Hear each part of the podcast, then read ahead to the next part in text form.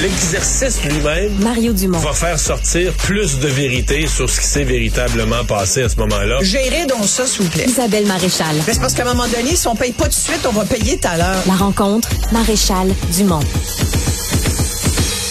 Bonjour Isabelle. Bonjour Mario. Alors tu nous parles des enfants qui ne mangent pas à leur faim. Oui, exactement. Puis tu vois, cette phrase-là, tu pourrais dire, ah mon Dieu, elle va nous parler d'Haïti ou d'autres pays du tiers-monde, qu'on devrait dire pays en voie de développement, parce qu'on s'est effectivement malheureusement habitué à ce que ce genre de nouvelles ou de phrases viennent de ces pays-là. Or, les dernières statistiques nous forcent à constater que cette réalité-là, des enfants qui mangent pas à leur faim, c'est ici que ça se passe aussi.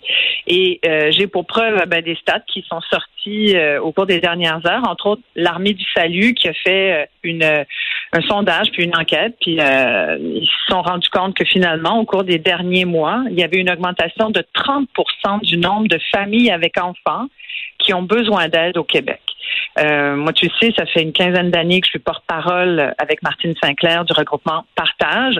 Il se trouve qu'aujourd'hui, d'ailleurs, on a notre un des grands événements bénéfices de Partage, c'est la soirée des célébrités. Ça fait 20 ans qu'elle se tient et euh, donc je témoigne depuis toutes ces années d'engagement de, de, de, de, la pauvreté puis de l'évolution de la pauvreté et non pas de la réduction de la pauvreté. Et en parlant à Sylvie Rochette qui a fondé cet organisme il y a plus de 25 ans, elle me disait qu'au regroupement partage, c'est encore plus inquiétant. C'est c'est presque une famille sur deux qui a des enfants qui a besoin, euh, une famille sur deux démunie, hein, qui compte des enfants, qui a besoin d'avoir une aide alimentaire d'urgence d'appoint. Et moi, j'ai envie d'interpeller tout le monde, toute la société là-dessus, Mario, parce que j'ai l'impression que ce sujet-là, moi, je m'égosille quasiment chaque année. Tu sais, j'en parle autant, aussi souvent que je peux en, parler dans les tribunes. Je t'en ai parlé une couple de fois d'ailleurs depuis le début de la rentrée.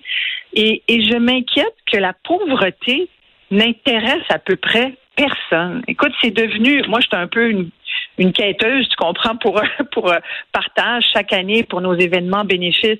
J'essaie d'aller trouver des généreux donateurs, des gens qui sont dans, en moyen, des entreprises, des partenaires. Puis tu sais, on en a, mais c'est beaucoup plus difficile aujourd'hui que quand j'ai commencé euh, à essayer de, trouver de l'argent pour euh, pour cet organisme-là.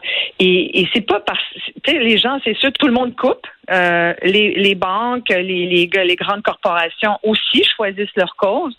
Puis tu sais, je pense que c'est facile. Pauvre, personne veut en parler parce que personne veut s'imaginer pauvre, alors que euh, c'est plus facile de dire ben, je vais investir ou je vais je vais donner à un organisme qui aide par exemple la recherche sur le cancer ou la recherche sur des maladies ou on, on connaît tous quelqu'un euh, qui a une maladie, on se dit bon tiens, on va on va donner, on va on va travailler pour aider la cause. Mais la pauvreté, personne veut s'imaginer, ne serait-ce que deux minutes en état de, de, de pauvreté. Alors c'est très difficile d'aller euh, chercher euh, de l'argent, des fonds. Puis pourquoi je te parle de financement? Parce que de la guerre.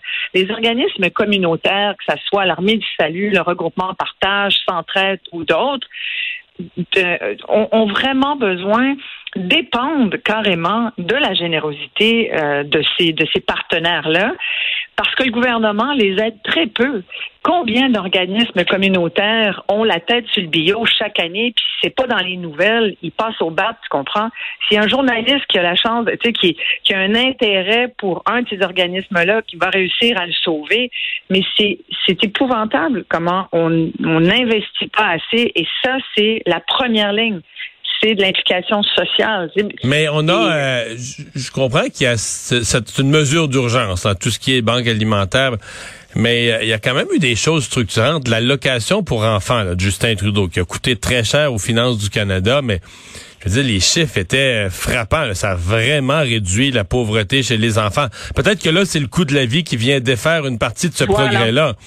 Tout Mais, à fait. C'est exactement ça. Puis tu as raison de le dire. Puis c'est vrai qu'au Québec, entre autres, il y, a, il y a effectivement la prestation canadienne de Justin Trudeau qui a été une des bonnes décisions qui a été prise par ce gouvernement euh, et qui a eu son effet effectivement sur la classe moyenne en général.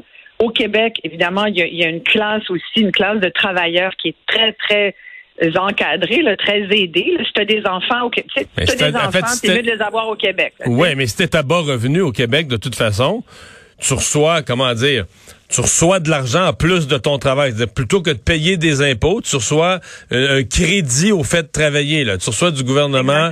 Euh, donc, euh, on, serait porté à penser que les conditions, en tout cas, avaient été mises en place pour aider les gens. En plus qu'on a le plein emploi, donc il n'y a pas de raison d'être en chômage. Il y en avait des conditions favorables à ce que tout le monde puisse payer son épicerie. Là.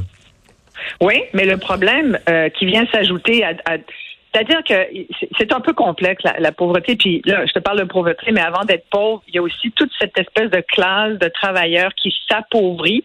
Ils sont peut-être pas encore pauvres, mais ils sont juste sur la ligne, où ils sombrent un petit peu plus dans, dans la précarité. Et ça, c'est beaucoup relié évidemment à ce qu'on vit depuis quelques mois, c'est-à-dire les contre-coups de de, euh, de la pandémie et, et de l'inflation. L'inflation alimentaire, là, on en a parlé un peu toi et moi, on, en parle régulièrement dans, dans les médias, mais quand tu vois l'augmentation de certains aliments de base, là, les pommes de terre, le lait, le sucre, la farine, euh, y a, je donnais l'exemple du beurre d'arachide parce que du beurre d'arachide puis des pommes là, c'est souvent le, le souper des étudiantes. En tout cas, moi j'ai déjà mangé ça quand, quand j'étais étudiante puis qu'il fallait que je choisisse.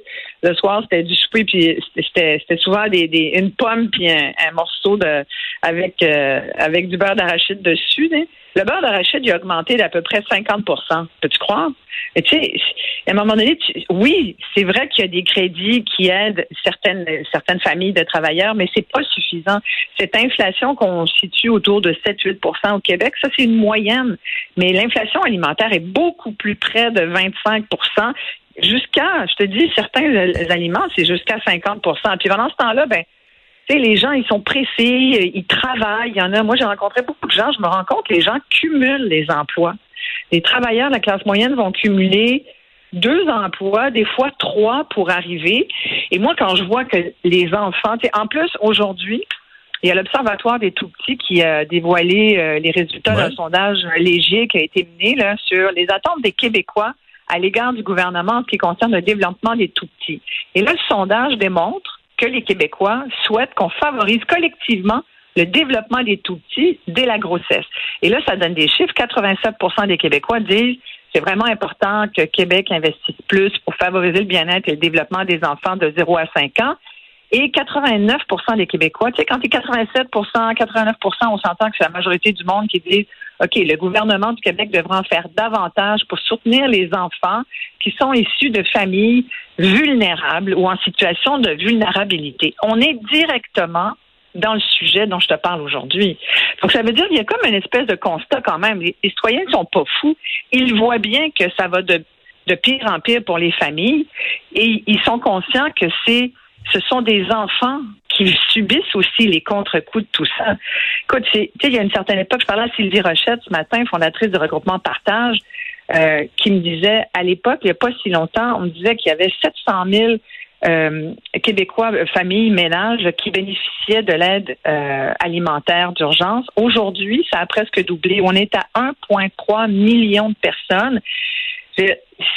Là, on est dedans. Là. On est en train. Là, on nous annonce une récession. Imagine le mur qu'on va frapper tout à l'heure. Alors oui, j'ai, moi, je m'inquiète que, que la pauvreté, ou plutôt que la situation des gens plus démunis, ça, ça nous touche pas encore même si eux, ils sont frappés de plein fouet par une inflation galopante qui semble pas vouloir tellement se calmer, en tout cas pas, pas à la hauteur des compressions qu'on fait. C'est la hausse des taux d'intérêt, je trouve, c'est comme c'est un gros bulldozer pour les familles. Puis la réponse se fait encore attendre. Effectivement. Ben, on va espérer que tes actions euh, et celles de bien d'autres contribuent à améliorer la situation. Euh, bravo et merci. Euh, mais ça me fait grand plaisir. J'en profite à, dire si les, si les gens veulent faire un don, c'est regroupementpartage.org. Et on est en pleine campagne, tu comprends bien. Merci. Bye bye. Merci.